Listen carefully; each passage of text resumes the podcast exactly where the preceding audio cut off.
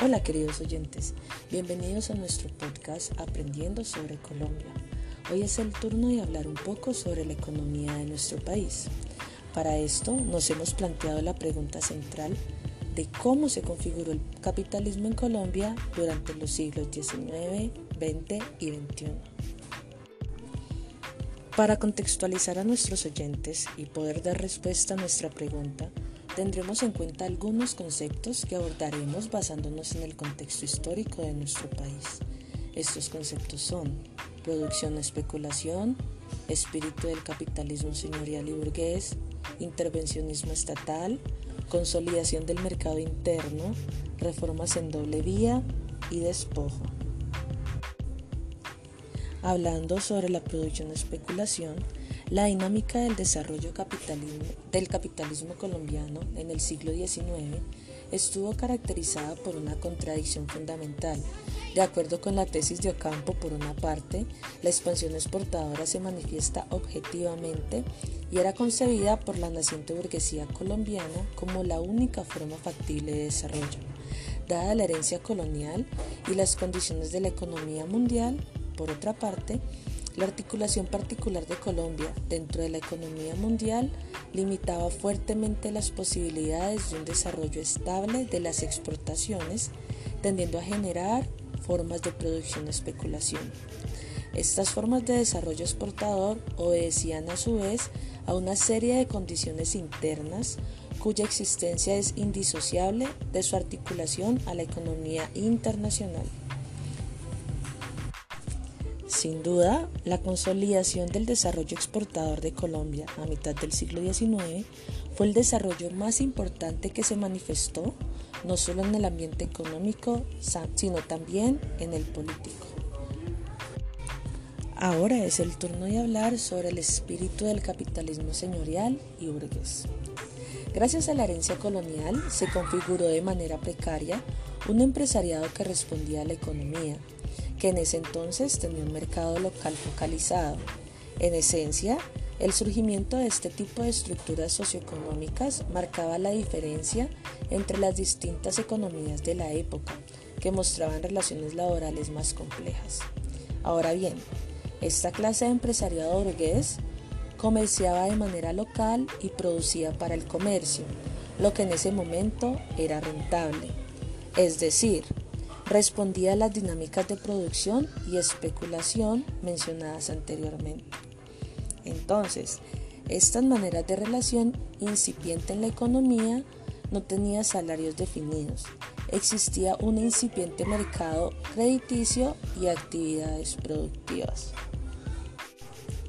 Por el lado del intervencionismo estatal, es importante resaltar que este pasó por varios momentos a lo largo de la configuración del capitalismo y de los procesos de acumulación en Colombia. Respecto a la economía colonial, teníamos un Estado que no intervenía en las dinámicas de mercado.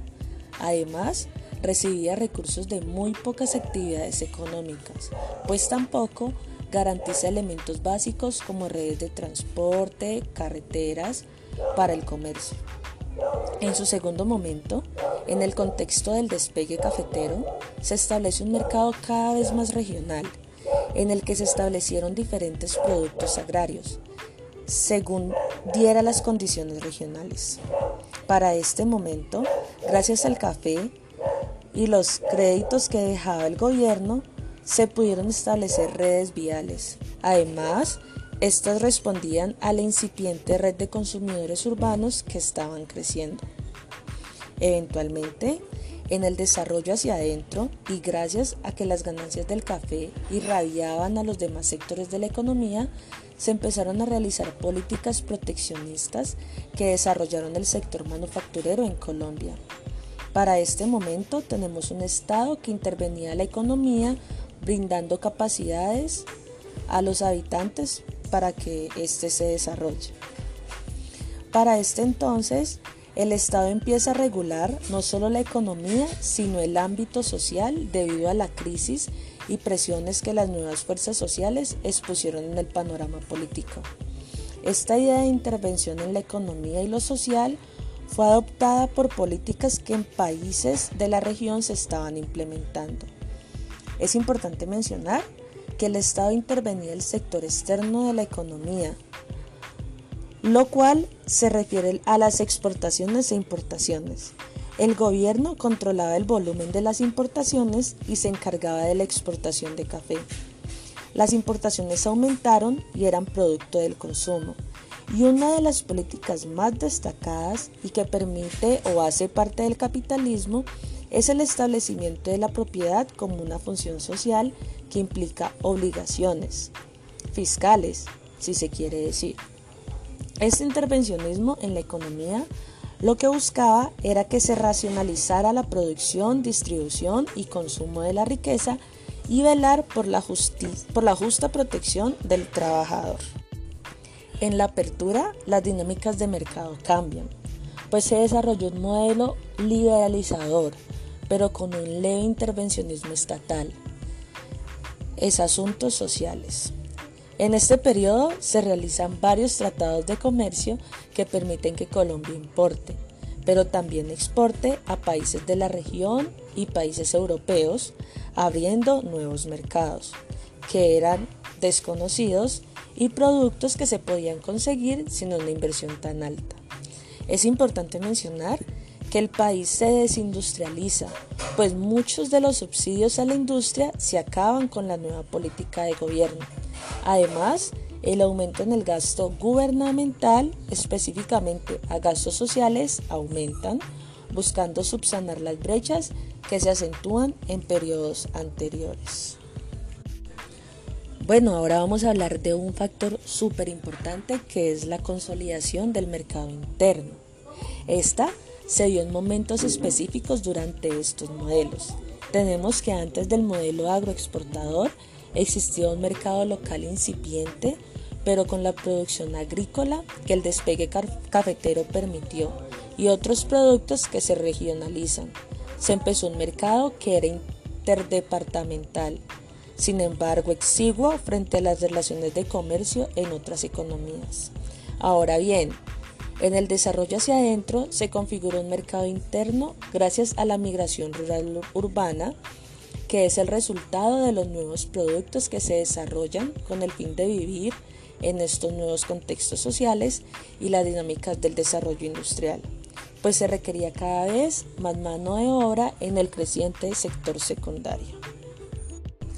Con respecto a las reformas en doble vía, la configuración del capitalismo en Colombia durante el siglo XX y XXI fue afectada por los programas de reformas de doble vía que se implementaron a principios de los años 90. Estas reformas promulgaron una serie de cambios para la liberalización del mercado junto con una activa intervención del Estado, con el objetivo de, por un lado, integrar al país completamente dentro de la economía global y por otro, expandir el desarrollo del sector privado. Asimismo, buscaba superar las ineficiencias que el modelo del desarrollo hacia adentro y la oferta de intervención estatal habían generado y que estaban restringiendo la producción y por ende el crecimiento económico.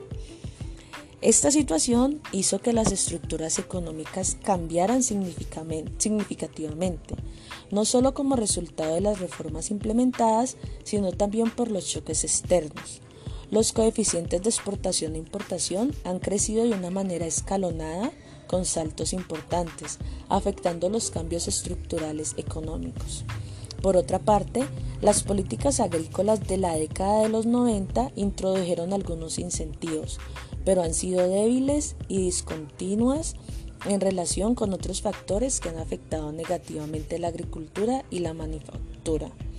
Es así como los sectores mineros y de servicio, han progresado a costa del, debilitamiento del sector primario, que en el pasado fueron pilares vitales para la diversificación económica del país. Por último, pero no menos importante, hablaremos del término del despojo. El despojo conjuga múltiples escalas temporales y espaciales a través de las cuales se materializan paisajes de devastación, sufrimiento y desigualdad, pero que al mismo tiempo son paisajes de vida y esperanza. El despojo permite preguntarse no solo por la manera como se privatiza la propiedad de los recursos a alguien o a un grupo de personas, sino cómo se disputan las diversas formas de uso, acceso, control y representación de los recursos. De acuerdo con las investigaciones de Diana, de Diana Ojeda, los pobladores rurales asocian el despojo con la pérdida de autonomía territorial. Cuando los campesinos del Caribe colombiano señalan el despojo del agua, el bosque, el suelo, la tierra, la comida y los animales, a menudo expresan un reclamo por contar la verdadera historia de un lugar y tomar parte en la definición de su futuro. Por ello, cuando la oración de los, de los agronegocios, la minería y otras formas de extractivismo acechan, tras la ilusión de la paz, la reconciliación y la restitución de las tierras en Colombia, es necesario que existan espacios materiales simbólicos que permitan la construcción de una verdadera paz. Ahora debemos de pasar a temas más específicos, lo que nos lleva a preguntarnos, ¿tiene futuro el capitalismo? pues el capitalismo está pasando por una gran crisis. Dentro de sus principales amenazas se encuentran la financiarización, los recursos naturales y los mercados informales. En primer lugar, la financiarización es un riesgo inminente debido a que ésta intensifica la desigualdad. En segundo lugar, el entorno natural está amenazado por el capitalismo y a su vez los efectos en el suelo, el clima, el ambiente, entre otros. Es aquello que pone en riesgo a este sistema. Finalmente, el capitalismo puede verse afectado por las diferentes relaciones y situaciones que surgen de lo informal, ya que este sector siempre lo ha acompañado como respuesta a la deficiente acción de las instituciones públicas, y tanto lo formal como lo informal Muchas veces depende uno del otro para mantener un ambiente propicio en la sociedad y hacerle frente al fracaso que en ocasiones deja el mercado formal. Aunque el capitalismo puede desviarse del equilibrio y esto represente mayores costos y tensión, no es probable que éste colapse. Lo que ocurre es que este sistema podría transformarse y perder fuerza en la vida social, económica y política pero la crisis no llevaría al colapso. Aunque el capitalismo depende de la solidaridad y de diversidad institucional como escuelas y servicios de salud, y si este sistema se renueva o decae, también lo hacen estas instituciones. Será difícil poder identificar y definir el final del sistema capitalismo, capitalista. Si bien no se augura un fracaso cercano, el futuro no es alentador y surge la, incógnita de saber si los cambios y transformaciones que se han venido dando en este sistema ayudarán a enfrentar los riesgos. Entonces, de nada nos sirve saber todo lo anterior si no lo relacionamos con nuestra actualidad. En este momento, el mundo se encuentra en una crisis debido al COVID-19 eh, esta situación hace que el capitalismo se enfrente a tres grandes crisis, la sanitaria, la económica y la climática. Una crisis sanitaria eh, está inducida por la pandemia que rápidamente permeó en una crisis económica con consecuencias desconocidas para la estabilidad financiera. Y todo esto en el contexto de una crisis climática que no admite respuesta dentro del paradigma actual. Además, las dinámicas cambiantes del sistema capitalista, en el cual se encuentran nuevas formas de empresariado que acentúan las problemáticas sociales, entiéndase como empleados informales y una clase media que vive con lo justo y no supone de ahorros como las teorías de crecimiento económico plantean. Esto se puede evidenciar en las crisis actuales del capitalismo, como lo menciona el libro. Estas crisis vienen siguiendo una perjudicial época de financiamiento desigual, debilitamiento neoliberal de las instituciones sociales y desigualdad cada vez más intensa. Se le puede también agregar la, desconfianza generalizada en las instituciones gubernamentales y creciente descontento de la sociedad actual con los niveles de vida. Por lo tanto, para la eventual reapertura tenemos un sistema económico y social que es desigual y se evidenció con el COVID. Además, una sociedad que está compuesta mayoritariamente por una clase media que a través del consumo imitativo piensa que de clase alta pero desahorra, es decir, hace uso del crédito para vivir ese espejismo de vida cara. Quizá pueda deberse a la herencia del narcotráfico. Así que, probablemente las nociones de lo que es economía centrada en el capitalismo sea quizás reconfigurada de manera tal que se piense en una sociedad con mayor bienestar social en la que se redefina el capitalismo. Queridos oyentes, esto nos lleva a creer que la situación que va a enfrentar Colombia después del COVID-19 va a ser un poco devastadora. Las brechas de desigualdad social van a aumentar. Va a aumentar el desempleo, va a aumentar por lo tanto la pobreza. Es hora de que los gobiernos, de que el gobierno de nuestro país tome medidas certeras en el asunto y piense en el bienestar general antes que en el particular. Queridos oyentes, muchas gracias por escucharnos en el día de hoy. Esperamos haber podido aportar en sus conocimientos sobre la forma como se configuró el capitalismo en nuestro país. Muchas gracias a Yuri Pajoy, Alejandro Sánchez y a Magda Garcés por colaborarnos eh, con la información para este podcast. Eh, muchas gracias y hasta una próxima oportunidad.